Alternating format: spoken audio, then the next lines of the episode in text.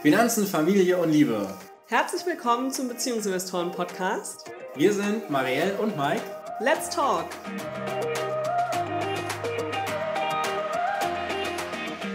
Die Hochzeitssaison beginnt wieder. Es Ja. ist jetzt Anfang April und ich glaube von ja, April bis September finden die meisten Hochzeiten statt. Genau. Dieses Jahr natürlich etwas eingeschränkt. Aufgrund von Corona. Ja, momentan gibt es nur virtuelle Hochzeiten. Naja, man kann ja trotzdem heiraten, man kann dann keine riesige Feier machen. Das verschieben, glaube ich, auch gerade ganz viele. Aber unsere Hochzeit ist ja jetzt schon drei Jahre her, im Juli. da, das Wahnsinn. glaubst du nicht, gell? Nee, nee. Drei Jahre, Wahnsinn. Es war ein echt schöner Tag. Ja, ich habe ihn auch äh, nach wie vor sehr lebhaft in Erinnerung. Ich auch. War echt sehr schön. Ja, und ähm, rund um diese Hochzeit haben wir ja auf unserem Beziehungsinvestoren-Blog auch einige Artikel rund um das Thema Hochzeit geschrieben. Genau, wir hatten eine ganze Hochzeitsserie, ein Special zur Hochzeit. ja. Genau, da konnte ich dir ganz genau begleiten, wie wir uns auf die Hochzeit vorbereitet haben und wie wir eben auch ganz viele Geldfragen diskutiert haben, eigentlich im Laufe der Zeit, die so vor der Hochzeit echt wichtig waren. Und dann haben wir, ich glaube, das war aber deutlich später dann, nach der Hochzeit, einen Artikel geschrieben, in dem es tatsächlich um diese Geldfragen geht, Hm. die es eben zu klären gilt, bevor man heiratet. Elf Stück haben wir zusammengefunden, oder? Ja, elf Stück. Ich Hm. stell dir mal die erste. Okay. Muss ich die beantworten oder soll ich die erklären? Kurz, kurz beantworten, dann hat man ja eine Idee. Okay. Äh, wie gibst du dein Geld aus? Ich gebe mein Geld aus, indem ich hauptsächlich Alltagsdinge kaufe, die man halt so braucht. Das heißt, ich gehe zum Supermarkt, kaufe was zu essen und so weiter. Also ich kaufe so Alltagssachen, die halt normal sind. Und ansonsten größere Ausgaben überlege ich mir sehr genau und sehr lange. Ich wäge sehr lang ab.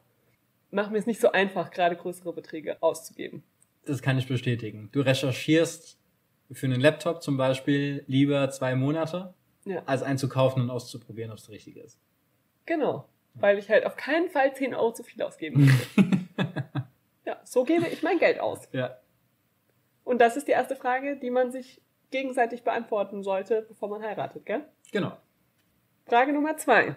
Mike, was sind deine Werte, wenn es ums Geld geht? Hm. Was sind meine Werte, wenn es ums Geld geht? Also, die haben sich geändert mit der Zeit, würde ich sagen. Als wir uns kennengelernt haben, waren das noch ganz andere Werte. Da war Geld für mich überhaupt nicht wichtig, hat überhaupt gar keine Rolle gespielt. Wie war es denn kurz vor unserer Hochzeit? Kurz vor unserer Hochzeit war es so, dass ich noch recht knausrig war, immer noch, mit dem Mhm. Geld. Also das heißt, ich wollte ein klares Budget haben. Ich wollte, dass wir ja nicht zu viel ausgeben. Dann lieber das Geld für unsere Reise einsetzen. Mhm. Äh, mittlerweile muss ich sagen, hat sich doch noch mal etwas weiter geändert. Also Mhm. jetzt bin ich eher an dem Punkt, wo ich sage, Geld ist etwas, was mir hilft, neue Türen zu öffnen, Möglichkeiten zu erschließen und ganz viele coole Sachen zu machen. Und dafür gebe ich Geld auch gerne aus. Okay, also deine Werte, wenn es ums Geld geht, ist, dass es dir Freiheit gibt. Du verbindest damit Freiheit und nicht mehr so viel Knausrigkeit, sondern eher Möglichkeit. Genau, viele Möglichkeiten, viel Freiheit verbinde ich damit, Schön. viele coole Sachen machen zu können. Auch spannend, dass sich das so verändert hat. Ja, Wahnsinn, gell? Überleg mal, Mhm. als wir uns kennengelernt haben, was das da war. Ja. Und ich bin immer noch gleich geizig. Nee, ist nicht wahr. Nee? Nee, es Findest hat du? sich auch viel, viel geändert. Du hast ja zum Beispiel bei der Coaching-Ausbildung gar nicht mehr so lange danach, darüber nachgedacht, ob du die äh, 7.500 Euro investierst oder nicht. Damals bei meinem Masterstudium, wo es ja um eine ähnliche Summe ging, gell? Okay, es war nochmal fast doppelt so viel. Aber, Aber- auch auf zwei Jahre verteilt. Ja, und da habe ich deutlich länger überlegt. Da Ja. habe ich sehr lange überlegt, ob ich wirklich so Ich viel weiß. Geld investieren möchte in meine Weiterbildung. Ja, und jetzt das Geld war eigentlich.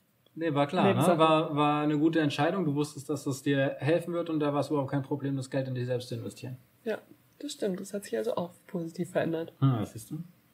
Nächste Frage, Mike. Ja, Frage drei. Wie sieht deine finanzielle Vergangenheit aus? Meine finanzielle Vergangenheit sieht so aus, dass ich eigentlich schon immer genug Geld hatte, aber trotzdem schon immer sehr sparsam war und immer Angst hatte, nicht genug Geld zu haben. also, ich habe das große Glück, meine Eltern haben schon immer für mich gespart und wenn es wirklich drauf ankam, konnte ich darauf auch immer zugreifen. Das heißt, wenn ich irgendwie meinen Führerschein machen wollte oder mein Auslandsschuljahr oder so, das Geld kam immer irgendwo her. Meine Eltern haben mir aber immer sehr genau vermittelt, wo das Geld denn herkam. Also zum Beispiel für meinen Führerschein habe ich nach meiner Konfirmation ein Führerscheinsparenkonto eröffnet bekommen. Hm. Das hieß auch genau so bei der Sparkasse. Da habe ich quasi das ganze Geld von meiner Konfirmation draufgelegt, mit dem Ziel direkt, dass es für einen Führerschein ist. Okay. Als es dann an den Führerschein ging, habe ich das genommen und ich habe es auch fast alles aufgebraucht. Aber mein Führerschein war auch teuer, muss man dazu sagen, weil ich ziemlich lange gebraucht habe. Naja, also von daher, meine finanzielle Vergangenheit würde ich sagen, ich habe sehr viel von meinen Eltern gelernt, was Sparen angeht. Und investieren habe ich mir dann irgendwann selber beigebracht. Aber Geld war immer genug da. Und trotzdem habe ich immer, bin ich schon so, dass ich immer Angst habe, nicht genug Geld zu haben. Ja, schon spannend, ne? Ja. Ich frage mich auch, wo das herkommt, diese Ja. Angst. So, da müssen wir vielleicht mal in einer separaten Session Mhm. drauf Ja. zurückblicken. Ist auch gut, gell? Wenn wir jetzt die Fragen gegenseitig beantworten, dann bleibt offen, was der andere sagen würde. Ja, das machen wir vielleicht dann in der Folgefortsetzung. Du meinst die elf Geldfragen vor der Hochzeit Part 2. Genau, andersrum beantworten.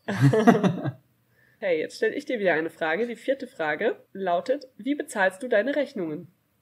Am liebsten habe ich es, wenn ich keine Rechnung bezahlen muss, sondern es über ein SEPA-Lastschriftverfahren geht, weil da muss ich mich nämlich nicht drum kümmern. Deshalb bezahle ich alle unsere Rechnungen. Genau. Also, Wie hast du das nur vor der Hochzeit gemacht? Gar nicht. ne, das ist nicht wahr. Also, am liebsten, wie gesagt, über ein äh, Lastschriftverfahren, weil da muss ich mich nicht drum kümmern. Ich bin ja bereit, das Geld zu bezahlen und ich stelle auch immer sicher, dass das Geld vorhanden ist. Deswegen ist mir das am liebsten. Ansonsten, wenn ich die Zeit habe, per Dauerauftrag. Und wenn das nicht ist, dann läuft es tatsächlich immer auf die zweite oder dritte Mahnung hinaus.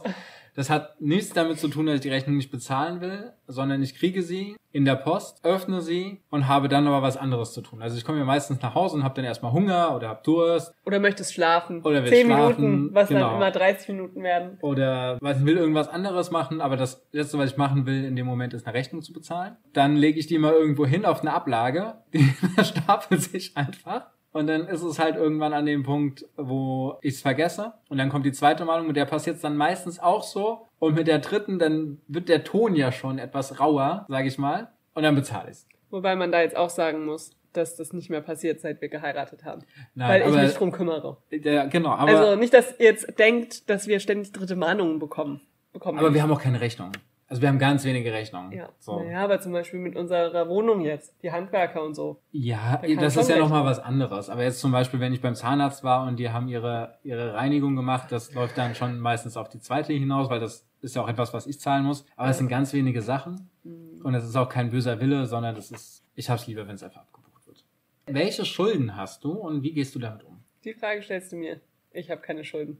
Sicher. Sicher. Ich weiß, dass du Schulden hast. Ich habe keine Schulden. Du hast Schulden bei mir, aber ich habe keine Schulden. Äh, Das auch. Wir haben hier einen Kredit. Das sind auch Schulden. Okay, aber das hatte ich noch nicht, als wir geheiratet Ach haben. so.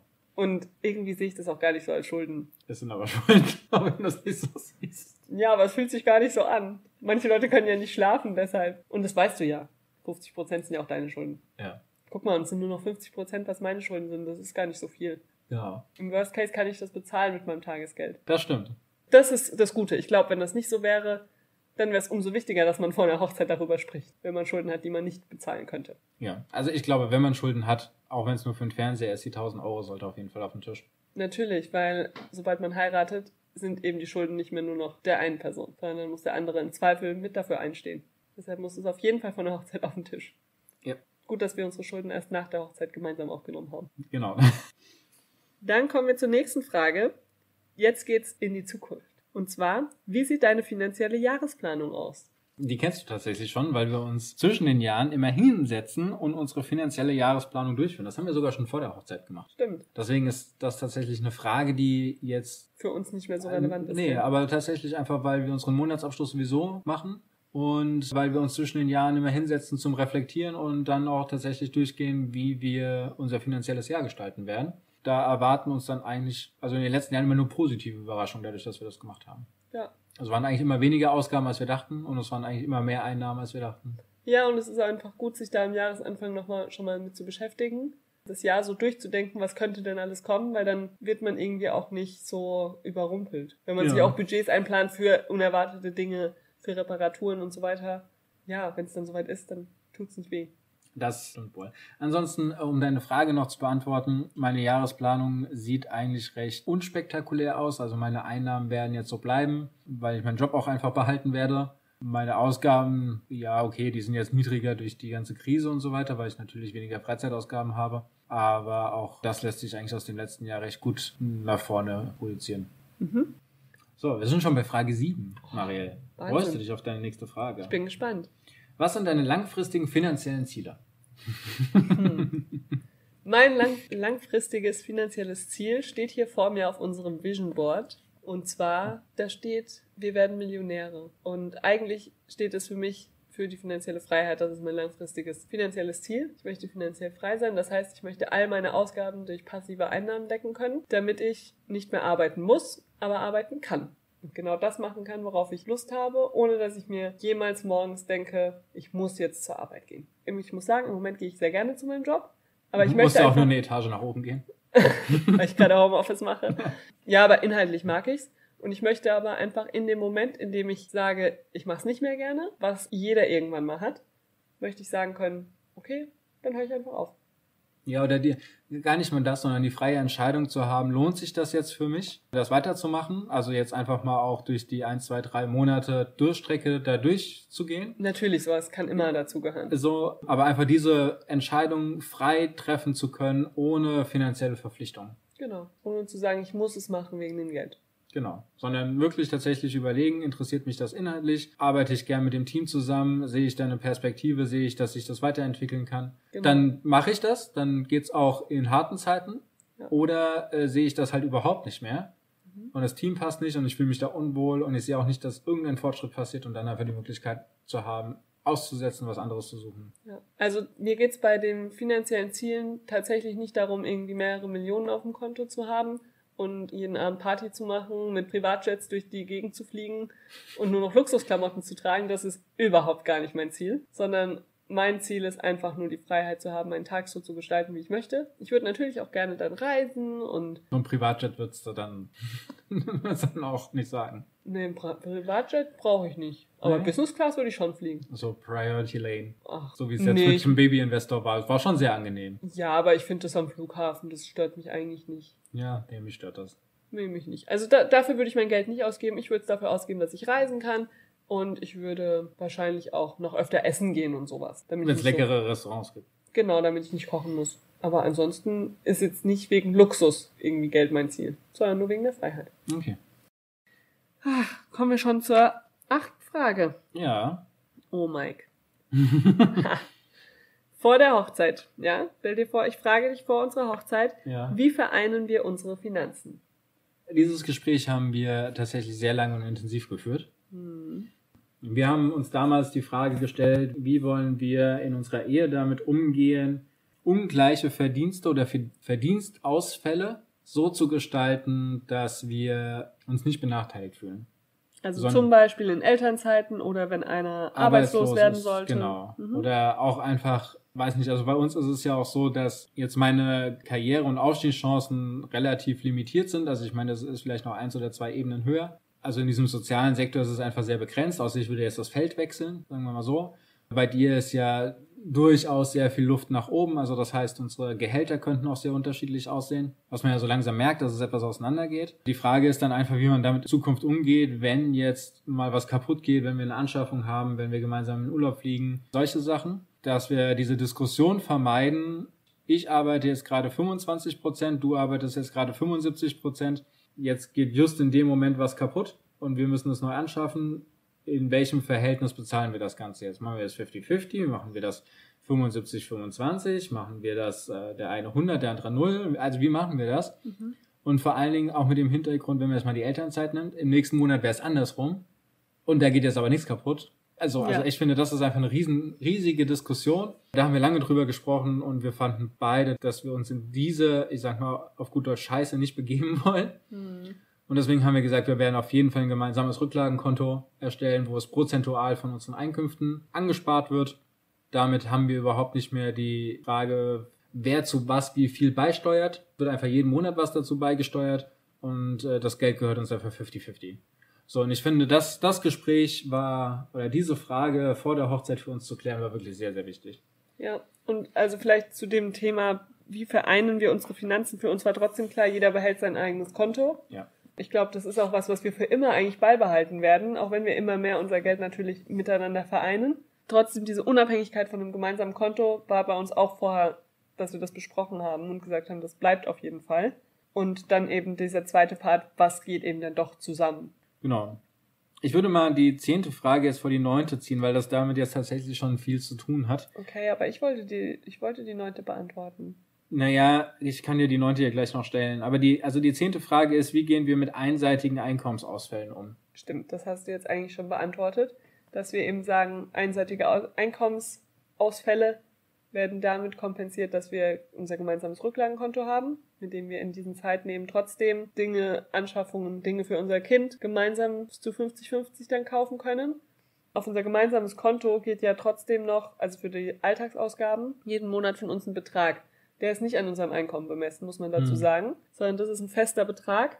Der ist aber so niedrig, dass der wirklich nur die Grundbedürfnisse deckt. Das deckt gerade so die Kreditrate und eben unsere Lebensmittelausgaben das heißt, das ist so ein geringer Betrag, wenn wir jetzt alleine wohnen würden oder halt nicht zusammen wären, dann hätten wir auf jeden Fall einen höheren Betrag im Monat. Und auch wenn wir Einkommensausfälle hätten, wäre das ein Betrag, den man immer noch mit einem Arbeitslosengeld oder hm. mit was auch immer decken könnte.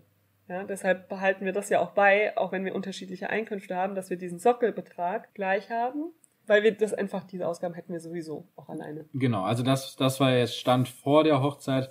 Äh, heute muss man natürlich auch dazu sagen, wir sind in einem mittlerweile so luxuriösen Zustand, dass wir diesen Sockelbetrag gar nicht mehr überweisen müssen. Also wir haben es dieses Jahr einfach noch nicht überwiesen und unsere Alltagsausgaben werden einfach so gedeckt. Das ist jetzt nochmal eine andere Situation, äh, wo wir uns jetzt wirklich da auch sehr glücklich für schätzen und quasi das, was wir die letzten Jahre ja hier auch immer wieder erzählt haben, sich jetzt auszahlt. Also das heißt, im Falle einer tatsächlichen Arbeitslosigkeit wäre unsere Grundausgaben schon gedeckt, ohne dass wir irgendwas zahlen müssten. Ja, so. durch Mieteinnahmen und so weiter. Genau. Äh, also das, das könnt ihr in einer anderen Folge mal genau, anhören. Genau, aber das ist einfach sehr schön. Aber Stand vor der Hochzeit will ich dir da auf jeden Fall recht geben. So, und jetzt die Frage Nummer 9, die wolltest du unbedingt beantworten. Und zwar, wie sorgen wir für das Alter vor? Weil die Altersvorsorge machen wir ja auch getrennt. Und das haben wir auch vor der Hochzeit miteinander besprochen, wie wir das machen möchten weil wir das eben auch unterschiedlich angehen. Also zum einen haben wir beide ETFs, aber unterschiedliche und in getrennten Depots. Aus dem einfachen Grund, dass wir gesagt haben, wir möchten nicht uns so abhängig voneinander machen, beziehungsweise sagen, wenn wir uns jetzt doch in zehn Jahren nicht mehr riechen können, dann ist die Altersvorsorge noch weit weg, aber dann hätten wir einfach zehn Jahre verloren, in denen wir irgendwie was gemeinsam dann aufgebaut haben, was wir uns dann teilen müssen. Mhm. Jetzt sagen wir lieber, okay, jeder macht seine Altersvorsorge für sich und wenn wir dann irgendwann zusammen alt sind, und dann können wir immer noch gegenseitig davon profitieren, wenn jeder seine Altersvorsorge hat. Deshalb, das haben wir getrennt. Dazu habe ich zum Beispiel noch eine Riester-Rente, die du nicht hast. Weil ich du da. Nicht. Nee, aber da hältst du auch einfach nichts von, ja. ja. Und deshalb mache ich das auch separat. Es geht nicht von unserem gemeinsamen Geld ab. Der Vorteil ist dennoch für dich da. Ich krieg zwar den Kinderzuschlag, den du natürlich nicht kriegst, da muss man sich ja entscheiden, wer den bekommt. Und da ich nur die Riester-Rente habe, kriege ich den natürlich voll. Sollte ich aber vor dir sterben, bist du der Begünstigte. Von daher bekommst du dann noch was. ja, aber sowas ist auch wichtig zu klären bei der natürlich, Altersvorsorge, natürlich. gell? Weil ich meine, bis aber zur Hochzeit... Nichts, nichts, womit man rechnen sollte, ne? Also das... Nein, mit dem Geld sollte man nicht rechnen. Genau. Genau, aber also bis zur Hochzeit und auch noch ein Jahr ungefähr danach war in dieser Riester-Rente eben meine Mutter als Begünstigte drin. Mhm. Das ist einfach wichtig, dass wir darüber dann irgendwann gesprochen haben und ich auch zu dir gesagt habe, okay, das ist da, ich lasse dich da jetzt eintragen. Bitte, sollte mir was geschehen, fordere es auch an. Mhm. Ja, das ist schon wichtig bei der Altersvorsorge miteinander zu besprechen, aber grundsätzlich bin ich schon dafür, also oder finde ich es gut, dass wir das getrennt halten. Es gibt mir irgendwie ein gutes Gefühl. Ja. Ich hoffe dir auch noch. Ja, ja, also bin ich, bin ich d'accord. Und außerdem sorgen wir auch ein bisschen fürs Alter vor, indem wir jetzt gemeinsam Aktien kaufen, gell? Und gemeinsam ja, unsere Immobilie also wir, haben. Wir, wir so. unterscheiden das natürlich äh, in Vermögensaufbau und Altersvorsorge. Geht natürlich Hand in Hand. Ja. So, Dediziert ja. für die Altersvorsorge ist natürlich. So, jetzt darf ich dir noch mal eine Frage stellen. Die elfte? Die elfte, die letzte? Okay, das ist auch eine sehr zukunftsgerichtete Frage. Die lautet, wie trennen wir unser Vermögen im Falle einer Scheidung? Also ich glaube, diese Frage haben wir schon lange vor unserer Hochzeit tatsächlich beantwortet. Alleine, wie wir unser Kontenmodell aufgebaut haben. Ne, wir haben ja drei Kontenmodelle für uns. Das heißt, wir haben ein gemeinsames Konto und wir haben unsere separaten Girokonten, mhm. wo unser Geld drauf liegt. Das haben wir dann tatsächlich auch nach der Hochzeit dann so vereinbart. Wir haben ja jetzt diverse Rücklagenkonten für die Immobilie, für unsere Aktien und für unsere Notgroschen. Und bei denen sagen wir ja, also gerade Immobilie oder äh, Notgroschen, sagen wir jetzt einfach 50-50. Das würde ja im Falle einer Scheidung auch so greifen, dass das einfach geteilt wird.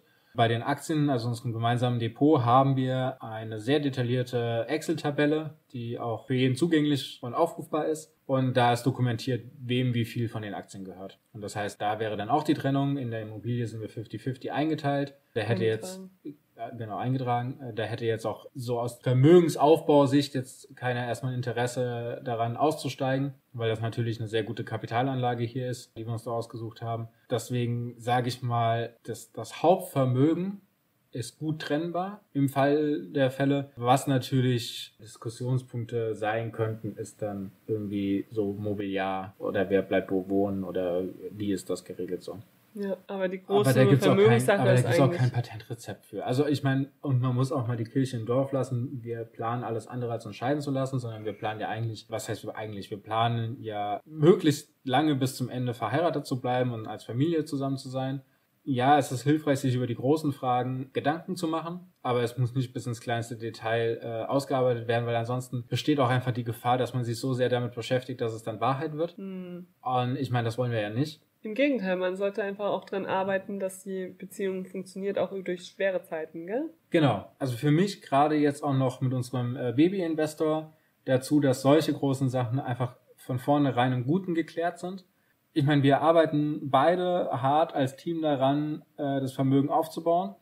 Und keiner von uns hat Interesse daran, das Ganze dann bei einer äh, Trennung durch einen Anwalt und vor Gericht zu verbrennen. Nee, also weil dafür machen wir es auch nicht, ne? Genau, weil so. wofür bauen wir Vermögen auf? Am Ende bauen wir Vermögen auf, dass wir beide ein schönes Leben haben und dass wir genau. vor allem unserem Sohn auch irgendwie was bieten können und ihm irgendwann einen möglichst leichten Start in sein eigenes Leben auch bieten können. Was bringt's dann, wenn wir das Geld genau. gegenseitig also zerstreiten? Dann lieber unserem Kind das geben und gut ist. Genau, also deswegen sage ich ja, die großen Dinge sind erklärt. Ja. Über die kleinen mache ich mir auch gar keine Gedanken, weil ich einfach fest davon ausgehe, dass wir sehr lange zusammen sind. Ja, das tut hoffentlich jedes Paar, das eine Hochzeit plant. Nichtsdestotrotz, diese elf Fragen lohnen sich auf jeden Fall, die vor der Eheschließung miteinander Nein. zu besprechen. Ja, sich einfach mal die Zeit zu nehmen. Es muss nicht alles auf einmal sein, so wie wir es jetzt gemacht haben, weil vieles davon ne, dauert haben, ja auch. Wir haben uns ja auch schon sehr viele Gedanken darüber gemacht. Ne? Wir sind genau. ja auch durchgegangen. So. Genau, aber man braucht jetzt nicht sich hinsetzen und sagen, jetzt gehen wir mal die elf Fragen durch. sondern eher, keine Ahnung, wenn man eine Hochzeit elf Monate ja, plant, jeden Monat eine Frage ja, diskutieren. Irgendwie so. Und ich meine, also diese Fragen helfen natürlich auch, nicht zu den 50 Prozent zu gehören, die sich scheiden lassen. Ja, weil wenn man das alles miteinander bespricht, Geld ist ja schließlich das größte Streitthema in Beziehungen. Ja, es hilft einfach auch nochmal, ich meine, das hat man jetzt auch hoffentlich in unserem Gespräch mitbekommen, dass ganz viele Werte und Bedürfnisse auf den Tisch kommen und wo man auch einfach nochmal nachfragen kann oder sagen kann, hm, das sehe ich ja anders. Und ich meine, was in eurem Gespräch dann auch noch der Fall sein wird, ihr beantwortet ja beide die Fragen. Jetzt haben wir sehr abwechselnd gestellt. Ne? Ja. Was Marielle und, und ich zur Hälfte der Fragen denken, ist ja nicht, nicht so wirklich klar. Ihr beantwortet die beide und das heißt, ihr könnt Nachfragen stellen, ihr könnt gucken, seid ihr auf einem Level, schafft ihr eine Lösung. Ihr lernt euch besser kennen. Genau, das ist äh, vielleicht auch nochmal in dieser ganzen Hochzeitstrubel, Vorbereitungszeit, wo sowieso mehr oder minder alles Kopf steht, weil so viel zu organisieren ist. Auch einfach nochmal eine wichtige Sache, diese Zeit sich als Paar zu nehmen, da gemeinsam sich kennenzulernen und zu reflektieren, wo es jetzt nicht darum geht, wie sieht die Tischbedeckung aus und äh, welches Essen wollen wir haben. Ja. Na, also ich glaube, es ist einfach nochmal wichtig, bei sich anzukommen und nicht immer überall draußen rumzuwursteln. Ja, da hast recht. Dankeschön. ich würde sagen, damit sind wir am Ende von dieser Folge, oder? Ja, auf jeden Fall. Wir verlinken in den Show Notes auf jeden Fall auch noch den Artikel zu dieser Folge. Ja, da, da sind noch ein paar mehr Inputs drin. Genau, da ist deutlich mehr nochmal drin, alles mögliche Deutlich mehr würde ich nicht sagen, aber es ist einfach nochmal anderer Inhalt, es ist anders aufbereitet. Genau, ja, weil da ist das alles erklärt. Jetzt ja, haben wir ja genau. die Fragen beantwortet. Ja. Genau, das verlinken wir. Verlinken wir sonst noch was? Achso, nicht, oder? Nö. Okay dann verlinken wir sonst nichts, aber sagen euch natürlich, wenn euch die Folge gefallen hat, dass ihr gerne wieder eine Bewertung schreiben dürft, die Folge weiterempfehlen könnt. Ansonsten beim nächsten Mal wieder einschaltet. Oder uns eine E-Mail schickt. Stimmt. Wohin? Info at beziehungs-investoren.de. Ja, wir freuen uns immer über Nachrichten. Genau, es könnte ja auch zum Beispiel sein, dass ihr bei den elf Fragen Unterstützung haben wollt von uns dass ihr die nicht alleine durchgehen wollt, sondern sagt, ihr wollt das gerne mit uns besprechen, wie wir das so sehen, was wir vielleicht als Coaching auch äh, dazu sagen können, dann könnt ihr euch auch gerne bei uns melden. Da helfen wir euch auch sehr gerne weiter. Genau, das machen wir. Somit sagen wir vielen Dank fürs Zuhören und bis zum nächsten Mal. Macht's bis dann. Gut. Ciao, ciao.